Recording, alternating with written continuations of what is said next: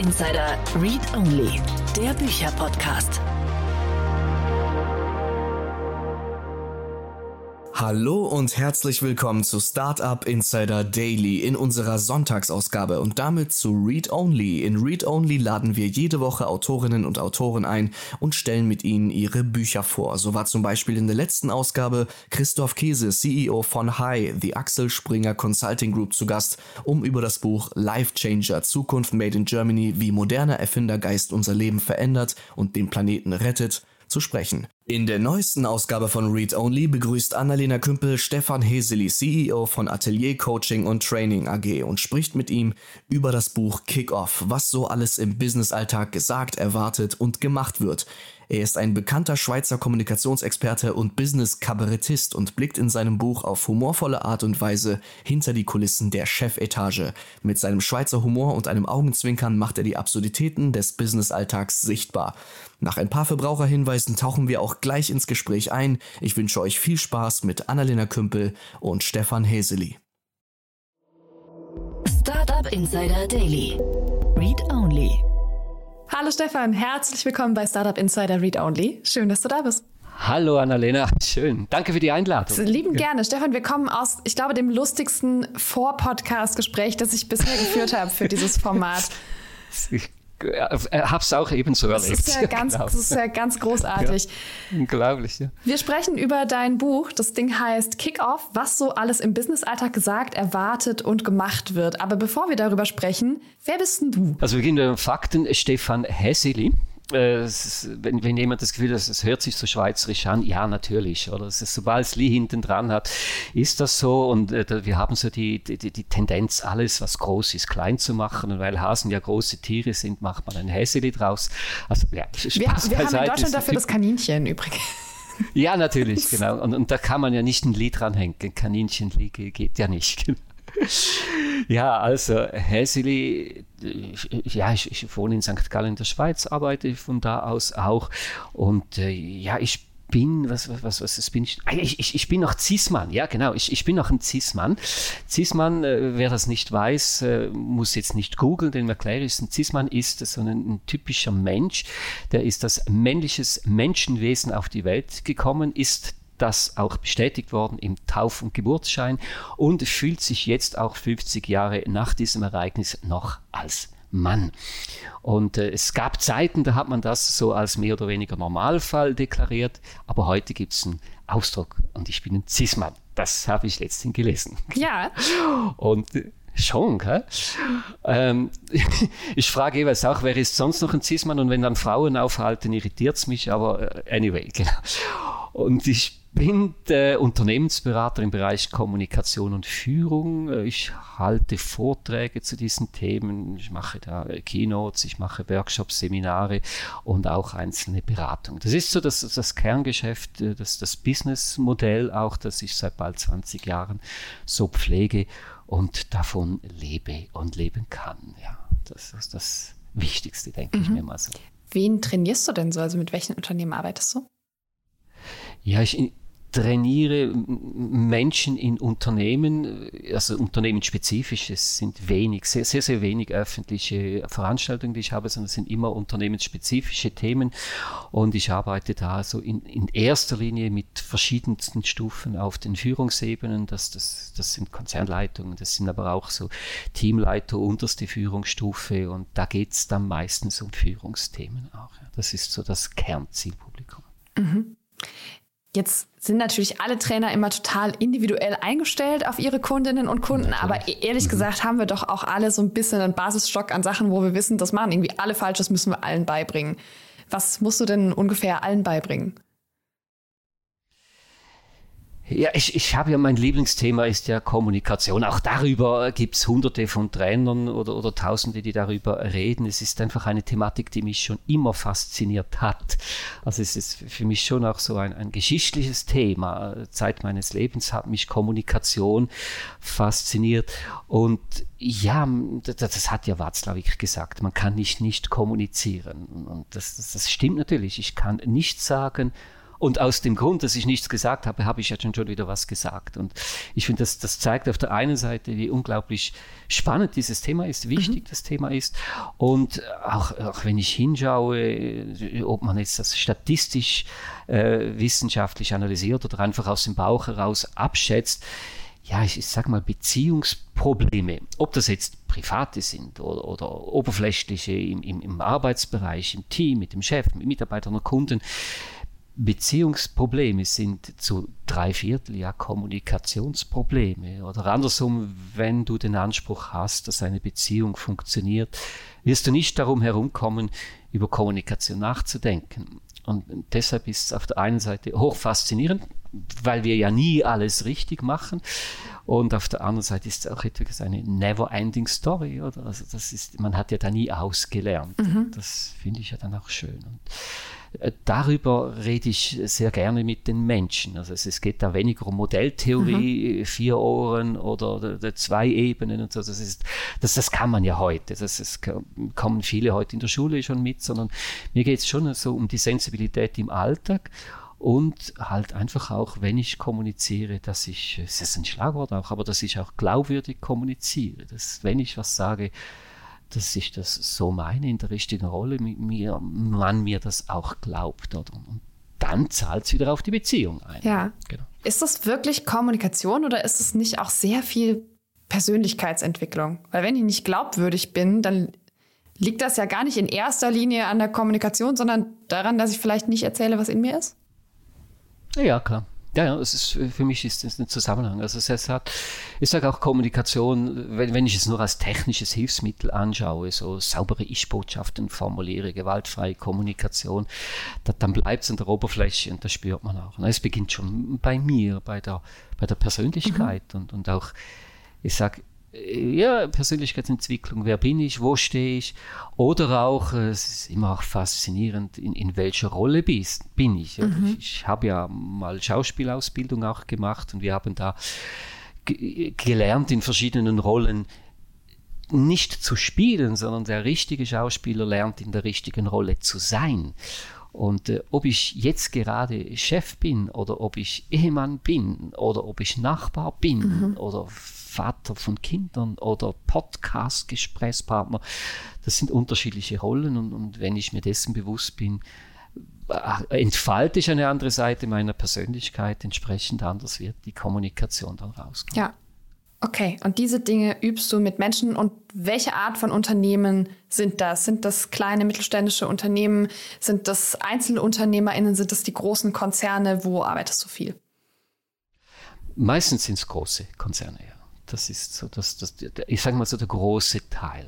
Das ist so. Selbstverständlich hat es immer auch kleinere Kleinstunternehmen natürlich auch darunter, aber so, dass mhm. das, das Gros des Umsatzes, der geschieht in, in Großkonzernen etwas naturgebunden natürlich. Da arbeiten nun halt einfach auch viele Leute. Oder? Selbstverständlich gibt es auch kleine mittelständische, aber ich glaube eher ein großes Unternehmen hat genügend Führungskräfte, um dieses wirklich auch ganz auch ganzheitlich angehen zu können. Die können sich auch leisten, muss man auch sagen. Ja. Können die Leute denn dann da mittlerweile besonders gut kommunizieren, wenn die sich so Kommunikationstrainer leisten können? Ich, also, wenn ich komme, natürlich schon, Auf jeden Fall, natürlich. Von anderen kann ich nicht eklig, das war ja die, die Ja, also wenn es nicht so wäre und sie mindestens nicht daran glauben, dass es besser ist und ich nicht auch wahrnehme, dass sich da etwas verändert, dann würde etwas schief laufen. Oder? Wobei selbstverständlich niemand redet da von Zauberei und hol mich, ich sage, wie es geht und nachher funktioniert alles perfekt. Das ist es ja wohl nicht. Aber ich glaube, so einen wichtigen Stein in, zu helfen, einen Schritt weiterzukommen, doch davon bin ich schon überzeugt, dass es was bringt. Cool. Dann lass uns dein Buch mal angucken. Aha. Es gibt ja Businessbücher ohne Ende. Es gibt auch Bücher ja, über Meetings, es gibt auch Bücher über Business-Alltag und über Management. Ja. Warum braucht es deins? Ja. Warum? Ja, also ähm, warum es das macht, weil, weil es, es, ist schon es ist ein, ein spezielles. Es ist der ein, im Grundsatz ist es eine eine Geschichtenserie oder eine Serie von satirischen Geschichten übers Management.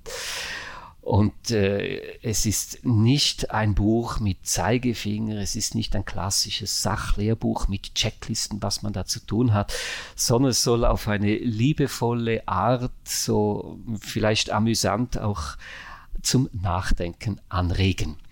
Das so im zweiten Grad. Im ersten Grad darf es schlichtweg einfach auch unterhalten. Man soll schmunzeln und denkt, oh, das sind da lustige hier. Und beim zweiten Mal lesen denkst du, okay, es hat ja was. Beim dritten Mal lesen denkst du, es könnte auch in unserem Unternehmen so sein. Und beim vierten Mal lesen findet man dann, das könnte auch ich selbst gewesen sein. Und das ist ein anderer Zugang zur Thematik. Was erwartest du denn, wie oft Leute das Buch lesen? Ich habe es gesagt viermal. Das, also jetzt, jetzt, jetzt, der Rest ist jetzt Mathe. Du hast mich gefragt, wie viele Seiten hat das Buch? Es hat 154 mal 4, das müsste jetzt ungefähr 616 Seiten geben. Nein, Spaß beiseite. Es, es haben mir nur Leute schon erzählt. Also in der Regel liest man es mal durch. Ja, genau und findet es dann nur so amüsant. Und dann nimmt man es wieder mal hervor, weil man kann ja einzelne Geschichten lesen und beginnt dann nachzudenken. Aber man liest ah, ja, es doch und denkt sich auch, ja klar, mein Chef ist auch so ein Idiot. Also ja, genau. Ja, ja. ja und, und, wahrscheinlich, ich, ich erfinde jetzt eine Statistik, die es nicht gibt, aber die vielleicht stimmen könnte. Wahrscheinlich äh, liest der durchschnittliche Leser oder die Leserin 1,3 Mal. Oder? Also man liest es mal durch, hat dann so seine Lieblingsgeschichten, die man nochmals liest oder hat eine absolute Lieblingsgeschichte, die man im eigenen mhm. Unternehmen erlebt hat und erzählt die dann dem Kollegen. Du, ich habe da was gelesen. Das ist doch wie bei uns. So. Ja, mein Kopf hat sich gerade sehr in der 1,3 aufgehängt. Ich glaube, diese Zahl kenne ich immer nur von der durchschnittlichen Anzahl an Kindern, die die deutsche Frau aktuell bekommt. Ähm, ich weiß nicht, ob das einen Kausalzusammenhang hat, aber den könnte man sicher herstellen. Ja, zum Glück steht in deinem Buch das Zitat, Zahlen beweisen gar nichts. Das beruhigt mich sehr, ja, wenn wir hier genau. Statistiken erfinden ja, und wild irgendwelche ja. Kennzahlen miteinander connecten. Mhm. Für wen hast du das Buch geschrieben? Also wer soll es denn 1,3 bis hoffentlich viermal lesen? genau. Ich glaube, wer irgendwo in einem Unternehmen arbeitet, der darf und soll das lesen. Und äh, etwas prädestiniert vielleicht noch Leute, die im Büroumfeld sind. Das ist jetzt nicht der klassische Bauarbeiter draußen auf dem Bau, sondern ich, ich denke, wer sich in der Bürowelt bewegt, wird das Buch verstehen. Okay. Und Ab, und es ist dann für Mitarbeitende gedacht, es ist für Führungskräfte gedacht und für die Führungskräfte ganz oben wäre es gedacht, aber ich glaube nicht, dass die dann merken, worum es geht. Ja. Warum nicht? Man wird ja dann irgendwie mal, also es hat mir ein CEO gesagt, irgendwann wird man blind gegenüber den eigenen Unzulänglichkeiten, weil häufig auch Feedback fehlt. Man ist einsam ganz oben, so im Glaskuppel und hat dann häufig die Tendenz, die Bodenhaftung zu verlieren. Damit meine ich explizit nicht meine Kunden, natürlich, wer sich da nicht angesprochen wird, aber es haben mir CEOs schon mitgeteilt, dass das die Gefahr ist. Ich würde ja sagen, dass das ein Kulturproblem ist wenn man eine Kultur geschaffen hat, in der kritisches Feedback nicht nach oben durchdringt, ist das, ne, das klingt nicht so gut erstmal für nein, äh, die nein, New WorkerInnen unter uns. Genau, und es, es, es gibt ja sogar, und das, das finde ich spannend, das hat mir ein, ein CEO erzählt, äh, als er in Rente ging. Ich habe den mal wirklich zufällig getroffen auf dem Flughafen. Wir waren dann Kaffee trinken und er hat mir das erzählt und er hat gesagt, das hätte ihn massiv gestört. Und er hätte immer wieder versucht, äh, an Menschen zu kommen, aber hätte dann auch gespürt, dass offenbar, wie du mhm. gesagt hast, die Kultur nicht so ist, dass man dem Chef geradeaus sagt, was einem nicht gefällt. Oder man sagt erst recht, weil es der Chef ist, ist er dann auch wieder nicht. Ja, man sagt das ja halt gut über den Chef. Das genau. ist ja leicht. Und äh, er hat gesagt, das sei der Grund, warum er sich immer also wirklich in der oberen Etage gearbeitet habe, immer auch externe Gesprächspartner geholt hat. Das, das war dann so klassischer Coaching-Fall. Er musste sich nicht zwingen coachen lassen im Sinne der Probleme, aber er hat gesagt, ich brauchte einfach immer wieder Gesprächspartner, mit denen ich mich austauschen kann, die mir auch offen sagen können, was funktioniert, was funktioniert nicht und wie wirke ich, wie mhm. wirke ich nicht. Und das ist dann häufig der Grund, dass Menschen sich auch an Coaches wenden. Und dafür sind sie ja wohl auch etwas da, ja. Lass uns mal ins Buch reingehen. Ähm, mhm, mh. Es gibt Hannes in diesem Buch. Ich kann mhm. schon mal verraten, dass Hannes auch ein Cis-Mann ist. Wer ist Hannes denn sonst und was macht er in diesem Buch? Ja. Also Hannes ist, ist, Hannes ist auch ein Cis-Mann.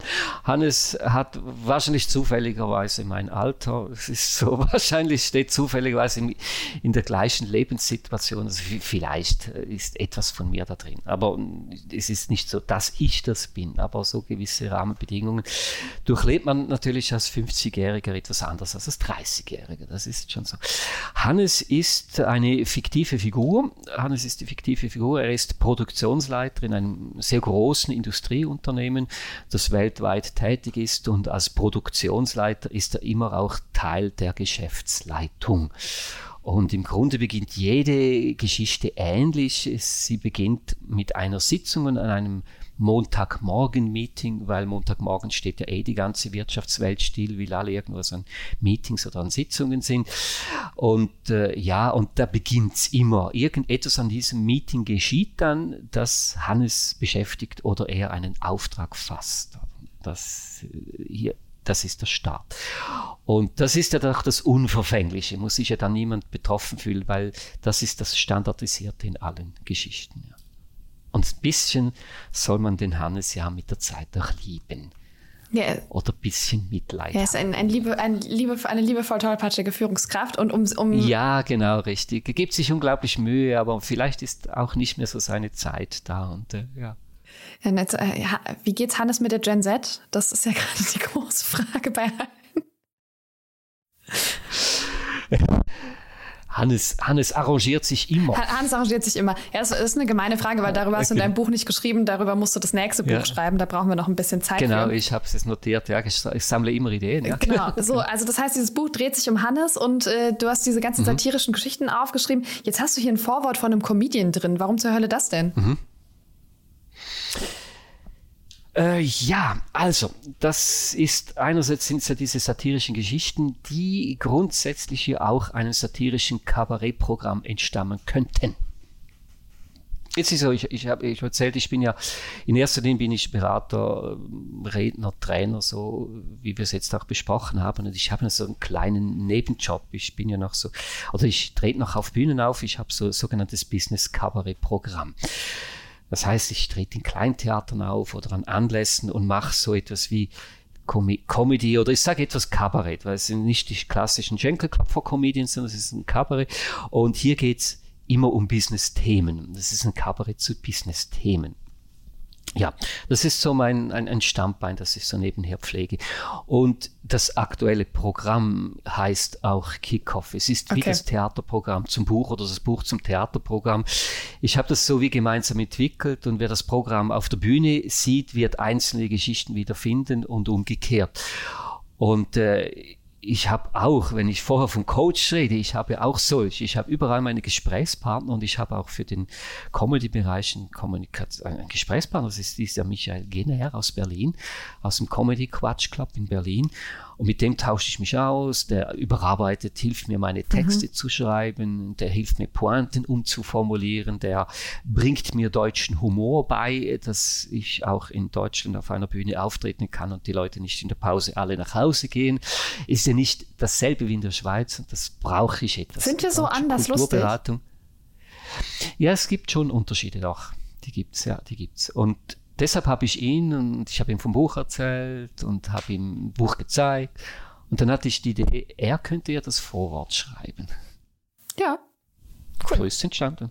Und ich finde es cool, das ist so die Kombination natürlich, dass auch das ein Bühnenprogramm mhm. sein kann oder natürlich weit auch ist. Ja. ja, und äh, wenn das hin und wieder in Berlin ist, da dürften auch, äh, dürfte ein guter Teil unserer HörerInnen auch sein. Also da Vielleicht hast du ein paar Besucher. Ja, gut, ich mag Berlin, so was, was Kultur anbelangt. Sehr schön. Das ist so wirklich ein, eine gute Erde. Ja, ja. Genau. Bist, du, bist du bereit, mit mir in die erste Geschichte reinzugehen? Kannst du uns was erzählen über die Fit Challenge? Nur die Harten kommen in den Garten. Ich habe mir die quatschigsten Überschriften rausgesucht. Tell me, worum geht's? Du hast, du hast das Buch gelesen, das ist gut. Das ist sehr gut. Nur die harte kommt. Also da, da, Fit Challenge, das ist so eine Geschichte, da geht's darum. Das ist, also kurz vorausgestellt, sind ja praktisch, sind ja alle Geschichten haben sehr viel sehr Wahres. Also sind alle sind Ereignisse, die ich so erlebt habe, die dann entstanden sind und die Geschichten selbst sind natürlich etwas, äh, ich, sag mal, es ist pointiert, karikiert, aber drei Viertel ist eh immer wahr. Und auch diese Geschichte ist wahr. Da hat äh, ein, ein CEO angeordnet, dass man eine sogenannte Fit Challenge mitmacht. Fit Challenge, das heißt, jeder Mitarbeiter hat diese App auf dem Handy, die Schritte zählt. Mhm. Und alle diese Schrittzähl-Apps, die gehen auf eine zentrale Datenbank und da steht man dann im Wettbewerb zu anderen vergleichbaren Unternehmen. Da konnte man sich anmelden. Und Unternehmen A sammelt Schritte, Unternehmen B. Und da gilt es natürlich, das war der CEO von Hannes, hat gesagt, hier sind wir angetreten, um zu gewinnen. Und es wird eine unglaubliche Werbekampagne betrieben, dass alle Mitarbeitende viel zu Fuß gehen, immer diese App anhaben und so weiter. Und es ist, es war an jeder Geschäftsleitungssitzung ein Thema, wo stehen wir? Es gab eine Scorecard, ein Screen, wo immer der, die unmittelbaren direkten Mitbewerber da sind. Man wusste, jetzt muss ich, glaube also übertrieben jetzt, jetzt muss ich noch einmal um den Block herumrennen, dann haben wir wieder den Rang gut gemacht. Und es war eine Euphorie auf der einen Seite, auf der anderen Seite war es dann plötzlich eines der wichtigsten Themen, obwohl es natürlich viele andere wichtige Themen auch gäbe. Märkte brechen weg, Lieferschwierigkeiten mhm. im Fernost, alles egal, jetzt wieder übertrieben, aber die Fit Challenge, die war jedes Mal das Thema. Oder? Man hatte wahrscheinlich das ja. beste ähm, Dashboard, äh, das es gab zum Mentoring. Ja. Äh, Monitoring, das, Mentoring. Das wurde, ja, Monitoring, Monitoring. genau. Ja. Das, da hatte man es, oder? Und, äh, aber, aber so laufende Auftragseingänge, was man anderen hat, das hatten die nicht, oder? Aber, aber, aber, aber wo wir stehen, heute um 10 Uhr und morgens und nachmittags um 14 Uhr, das wusste man. Ja. Und also das ist real. Das ist real, ja, genau. Und das hat auch wieder damit das CEO, das, auch das war real, das ist ja heute so, war auch so. Ein, ein, ein knapp 50-Jähriger, der war dann völlig auf dem Triathlon-Trip oder der musste jetzt, also ich sage jetzt Ich finde find ich persönlich ja super, habe ich sehr viel Respekt vor. Ja, ja, ich, ja, ich auch, ich könnte das nie. Oder? Die sind ja, die sind ja topfit konditionell. Oder? Die Gefahr beginnt dann zu kippen, wenn sie dann meinen, alle müssen so sein und wenn es so ein Suchtverhalten gibt. Oder ich, ich, das ist dieses Beispiel, oder? Der typisch CEO ist, ich, der, da wo ich bin, ist oben und der tritt an, an Triathlon, um zu gewinnen. Es, es gibt nicht einfach nur Sport aus Vergnügen, sondern ich gehe Sport zu treiben, um zu gewinnen. Und da kommst du aus dieser Schlaufe, dieses Kompetitiven, das ist so der ernsthafte Teil ja nie mehr raus. Oder? Und wehe, der verliert auf einer Ebene. Das ist dann, das ist wirklich ganz mhm. schlimm. Ich meine, diese Geschichte mit der Fit Challenge, die steht ja, ja, im Kapitel von der Kunst mit Zahlen und Daten zu führen. Mhm, mhm. Was lernen wir daraus und was hat das mit Kommunikation zu tun? Also es es sind verschiedene Geschichten, Draterien, die zusammengefasst sind, die etwas mit Zahlen zu mhm. tun haben. Weil es ist ja so eine, ja, es ist fast ein Glaubenssatz, dass man alles in Zahlen messen muss. Alles ist Zahl, Zahl, Zahl, Zahl, Zahl, Zahl, Zahl, Zahl. Zahl. Man führt dann auch mit Zahlen. Und das hat dann Auswüchse, wie man es im Buch liest, in diesen Geschichten und äh, was es mit Kommunikation zu tun hat. Häufig gilt zahle als Feigenblatt für mangelnde Kommunikation. Oder? Also ich kann sagen, Annalena, du hast ja die Zahlen nicht erreicht, deine Verkaufszahlen stimmen nicht, geh ran und den nächsten Monat aber mehr. Hm? Okay, danke. Das war's dann. und sorry, damit kannst du nicht, das, das weißt du ja auch, oder?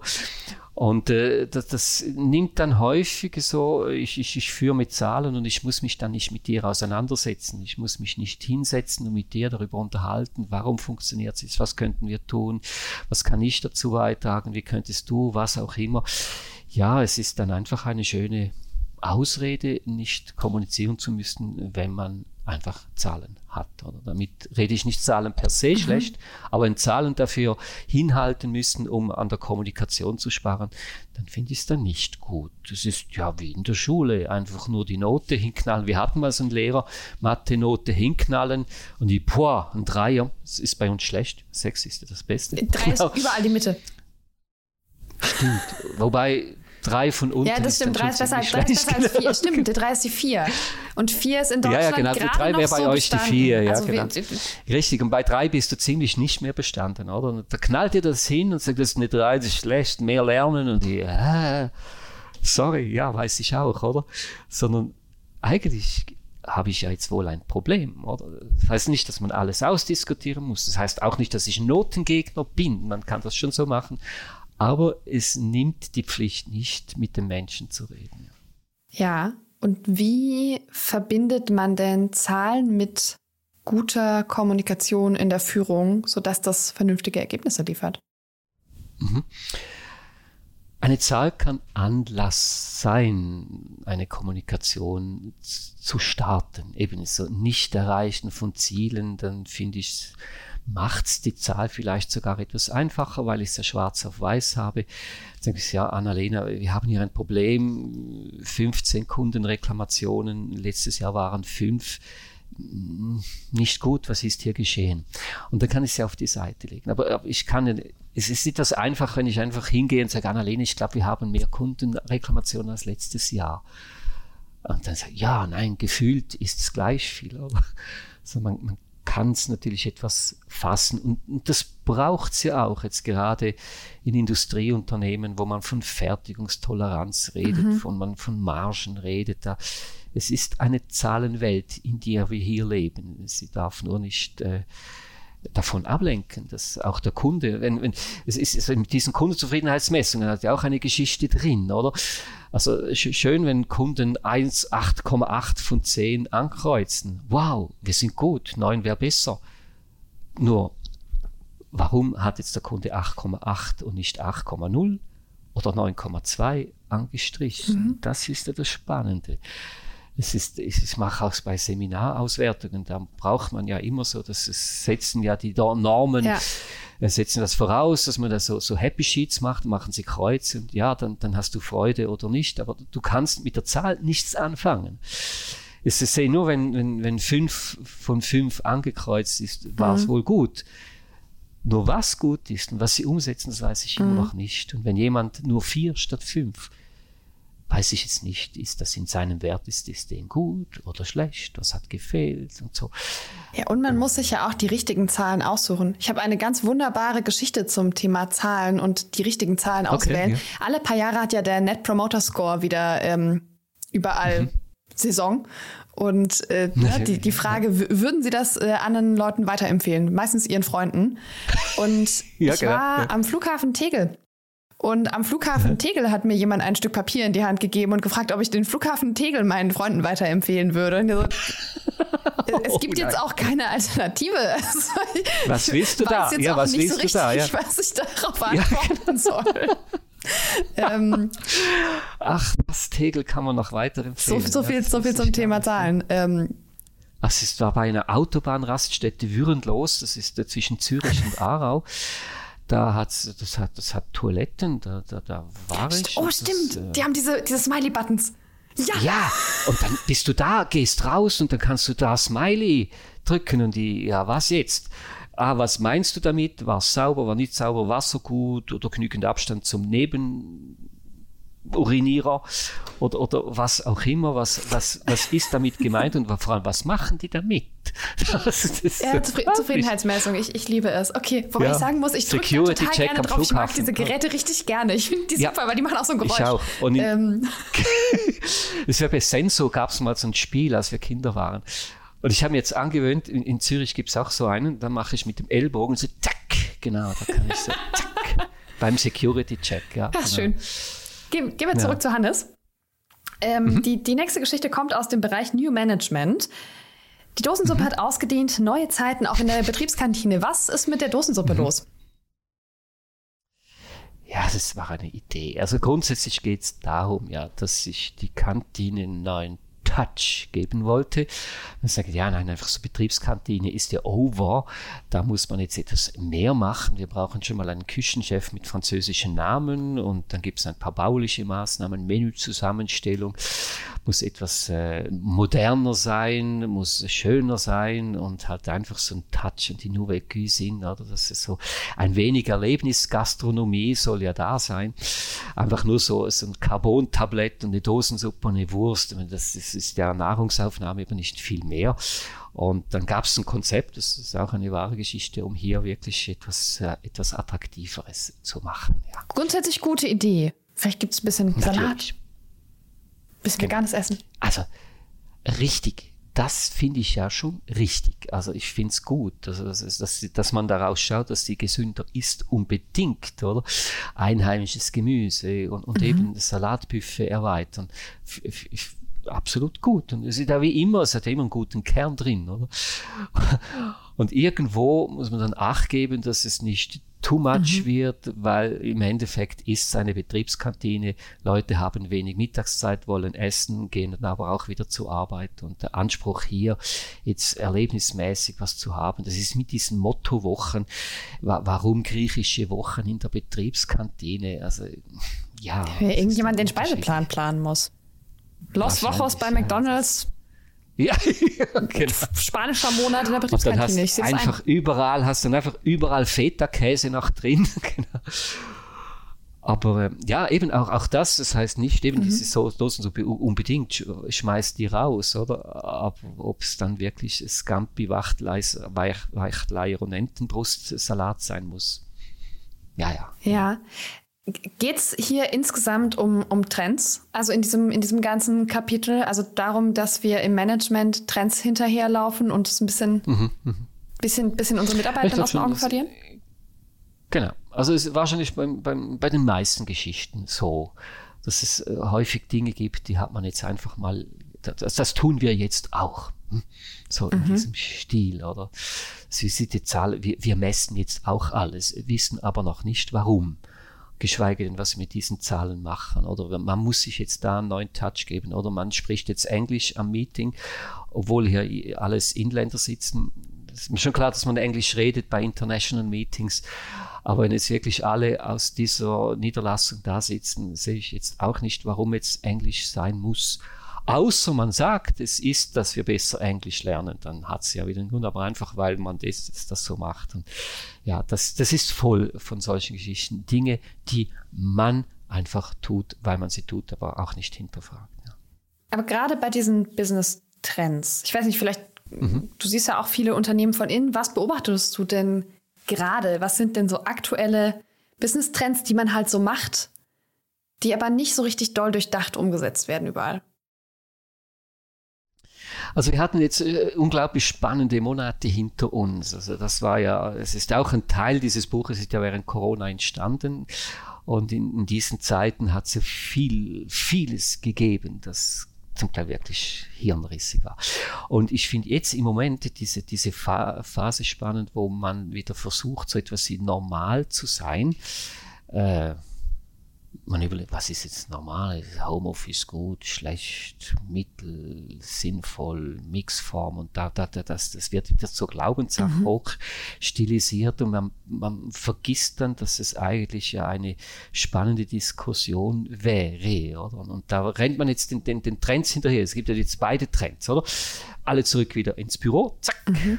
oder ums Himmels Willen nein, es soll jeder selbst, das ist dann je einen Trend, obwohl man nicht genau weiß, was jetzt für eines Richtige ist. Oder ein spannender Trend ist jetzt auch, man, man richtet neue Büroarbeitsplätze ein. Das finde ich cool. Ne? Coworking Space, weil ja nicht mehr alle hier sind, kann man den Raum besser nutzen. Auch hier absolut sinnvoll finde ich natürlich gut, dass man das jetzt nutzt, hier ein neue Wege zu gehen. Die Frage ist, braucht es das dann jetzt überall, oder? Und wenn dann wirklich alle zu Hause sind, brauchen die dann jetzt auch noch schöne Möbel, im Büro oder, oder schließt sich das nicht aus? Und äh, hier sage ich, ob, ob das jetzt ein Möbeltrend ist, ein Homeoffice-Trend. Trend ist dann ein Trend, wenn man es einfach mitmacht und nicht ganz genau weiß, warum. Also es, ist, es gibt so einen, einen, Satz aus der Theaterarbeit, jede Handlung hat ein Ziel. Also wenn ich weiß, warum ich es tue, mit welcher Überlegung, warum es gerade für uns zum jetzigen Zeitpunkt das Richtige ist, dann finde ich, dann macht es Sinn. Aber wenn ich es einfach mache, weil man es jetzt macht, ja, genau. Oder Digitalisierung ist ja auch, es ist ja nicht nur ein Trend, sondern es ist technologischer mhm. Wandel. Ich, ich, stelle das nicht in Abrede, das ist auch richtig so. Aber hier, hier spürst du natürlich, gibt es Leute, die Digitalisierung als Trend anschauen oder nicht? Mhm. Also wenn eine Versicherung einfach den Außendienstmitarbeitern anstatt einen Ordner mit Plastikmappen ein iPad mitgibt, dann ist ja das noch nicht digitalisiert. Also ja, laut, es gibt Definitionen, laut denen schon. Aber nein. Aha. Ja, also wenn, wenn dann hinten die Prozesse nicht digital sind, dann hast du nicht digitalisiert. Oder? Aber dann springen wir einfach auf diesen Zug auf, obwohl wir es nicht weiter gedacht haben. Oder? Ja. Also wenn es dann darum kommt, dass sich jede interne Bewerbung äh, auf einem Blatt Papier dem Personalleiter hinlegen muss, also es ist jetzt so, da muss ja, dann habe ich Digitalisierung ja nicht begriffen. Oder? Und wir wollen ja nicht nur irgendwie hier äh, schimpfen und liebevoll lustig lästern, sondern auch immer gucken, was, wie macht man es besser? Was empfiehlst du deinen Kundinnen und Kunden? Ja, wie, wie vorhin schon angesprochen ist, es geht immer darum, es ist nicht per se gut oder schlecht. Ich finde es immer dann gut, wenn ich weiß, warum tue ich es und wozu mhm. tue ich es. Es gibt einen Impuls, warum ich etwas angehe, den muss ich kennen und was wir damit auch erreichen wollen. Und warum passt es zu uns als Unternehmen, zu unseren Produkten, zu unseren Kunden, zu unserer Kultur, zu unseren Mitarbeitern?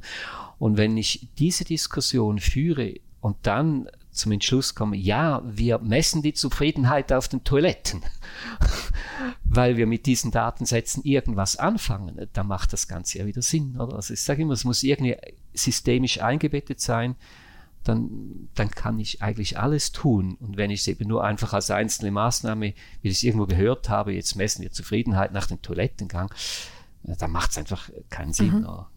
Okay, also ein bisschen in die Tiefe durchdenken. Ne? Also ja. nicht nur die Maßnahme als Interface, sondern mhm. auch die Prozesse danach genau. mitdenken und die Frage, was tun wir mit dem, was, was, was, was wollen wir wirken, wie wollen wir wirken, welche Wirkung soll das haben? Genau. Man kann äh, Watzlawick nicht kommunizieren, man kann nicht nicht wirken. Also wir, wir, wir erzeugen immer eine Wirkung und alles, was wir tun, hat ein Warum und ein mhm. Wozu. Und da sind wir nämlich wieder bei der Kommunikation und darüber muss man sich unterhalten. Und, und darüber unterhält man sich dann wirklich tatsächlich besser physisch in einem Raum. Aber wenn jeder wieder ein Tool ausfüllt, ja, ich finde im Essen auf der Toilette gut oder schlecht, dann bin ich wieder gleich mhm. weit. Oder? Also ich brauche diese Auseinandersetzung in, in diesem Dialog zwischen Menschen, zwischen Meinungen und Diskussion über die Zielsetzung. Und das ist dann das Entscheidende. Dann lass uns nochmal in das Thema Corona gucken. Hast es vorhin schon gesagt, dein mhm. Buch ist während Corona entstanden. Es gibt auch äh, verschiedene Kapitel zu dem Thema. Mhm. Mhm.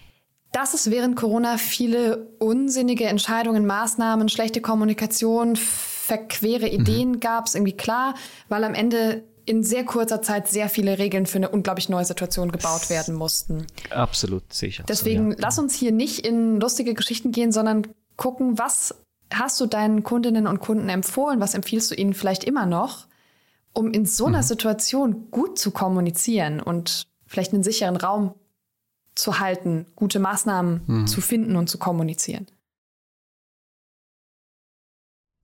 da ist es überhaupt richtig zu kommunizieren. Ich finde, da ist, also ich bin absolut bei dir. Man, es gab eine Zeit, wo man jetzt im Nachhinein natürlich schon sagen kann, ja, wir haben schon immer gewusst, oder es gab ja diese Leute immer schon, die alles besser wussten.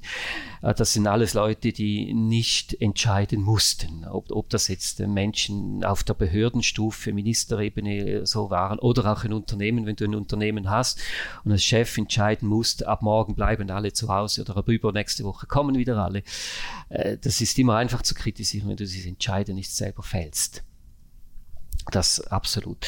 Und schwierig wird es dann, wenn Entscheide nur gefällt werden, aber die Beweggründe dazu halt nicht erklärt sind. Das ist dann wieder vergleichbar mit jeder Krisensituation. Also wenn ich über Krisenkommunikation rede, dann, dann sage ich immer, du musst viel kommunizieren, du musst schnell sein und du musst einfach alles, was du weißt, offenlegen.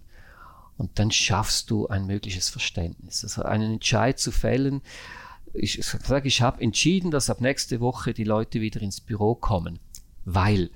Und dann kann ich sagen, was mich dazu bewegt hat.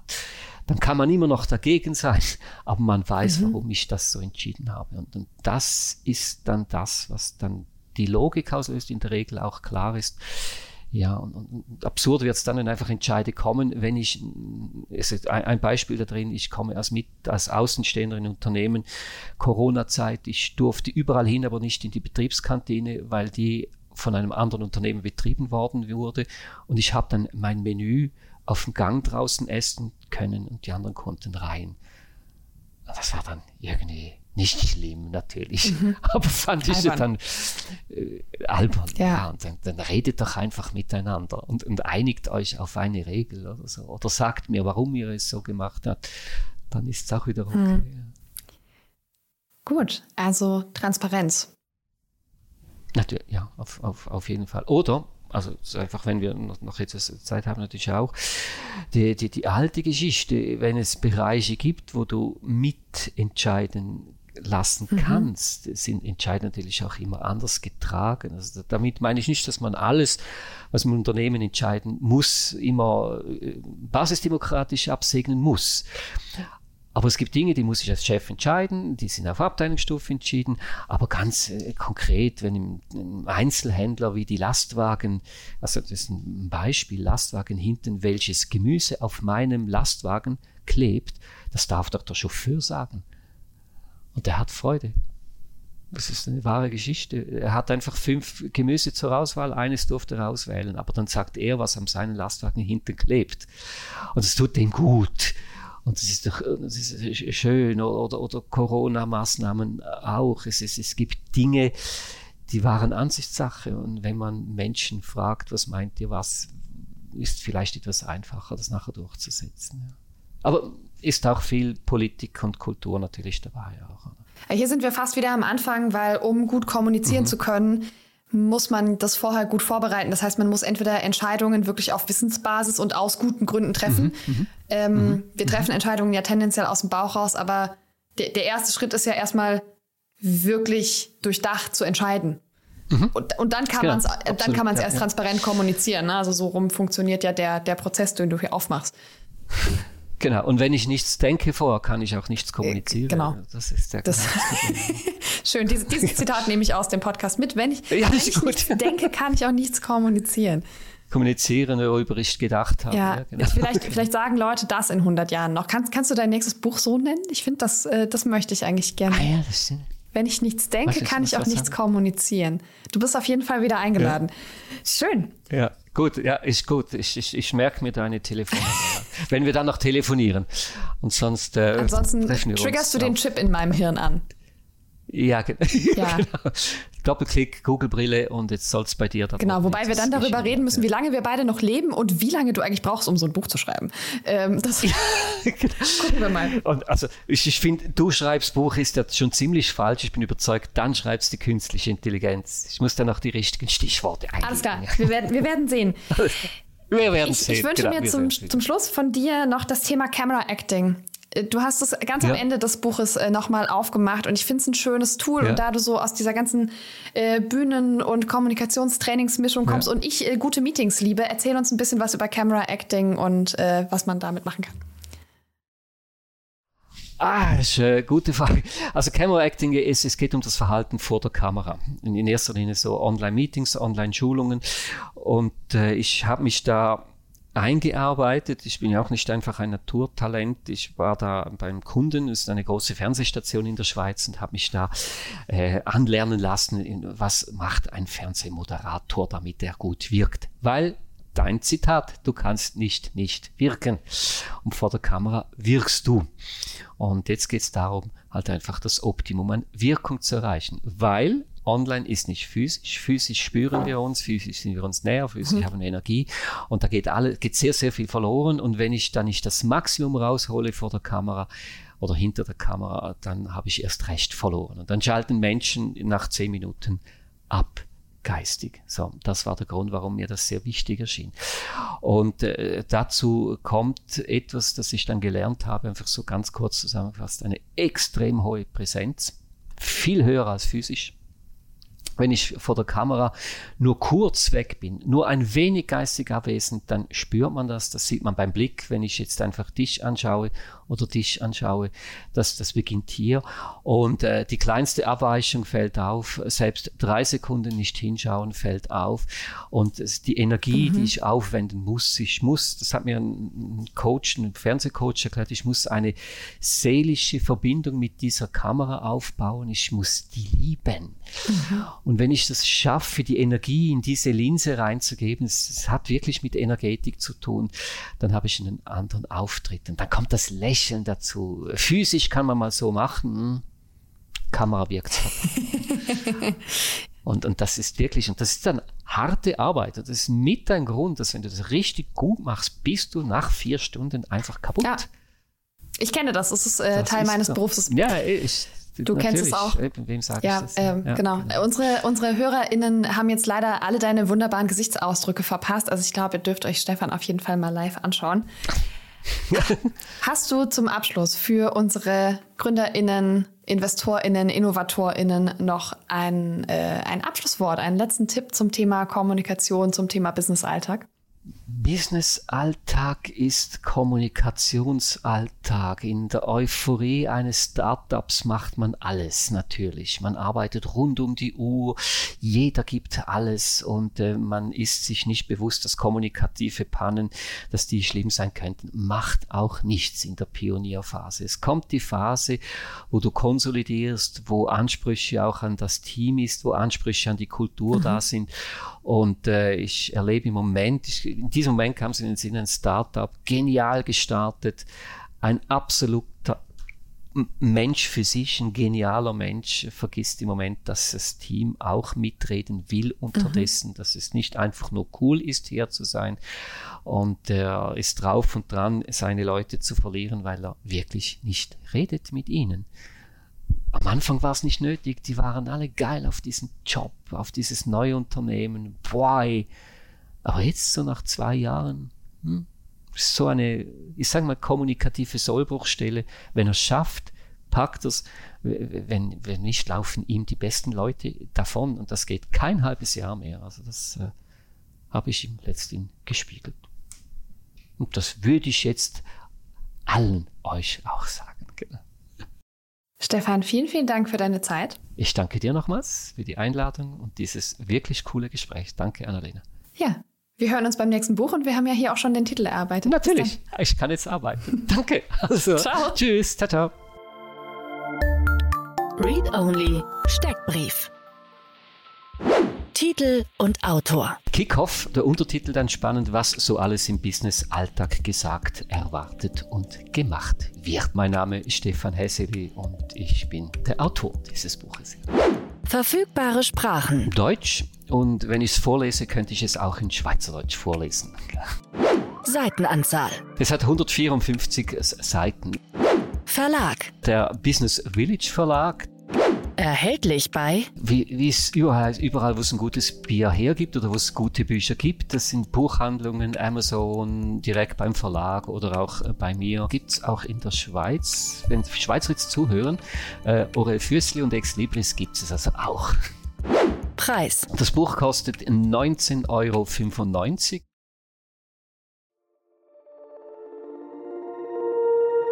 Startup Insider Read Only. Der Podcast mit Buchempfehlungen von und für Unternehmerinnen und Unternehmer. Und das war's auch schon mit der heutigen Ausgabe von Read Only. Vielen Dank an Annalena Kümpel und Stefan Häseli. Das war's mit Startup Insider Daily für heute und für diese Woche. Am Mikro war wieder einmal für euch Levent Kellele. Ich hoffe, wir hören uns morgen zur Montagmorgen-Ausgabe wieder und sage Tschüss und auf Wiedersehen.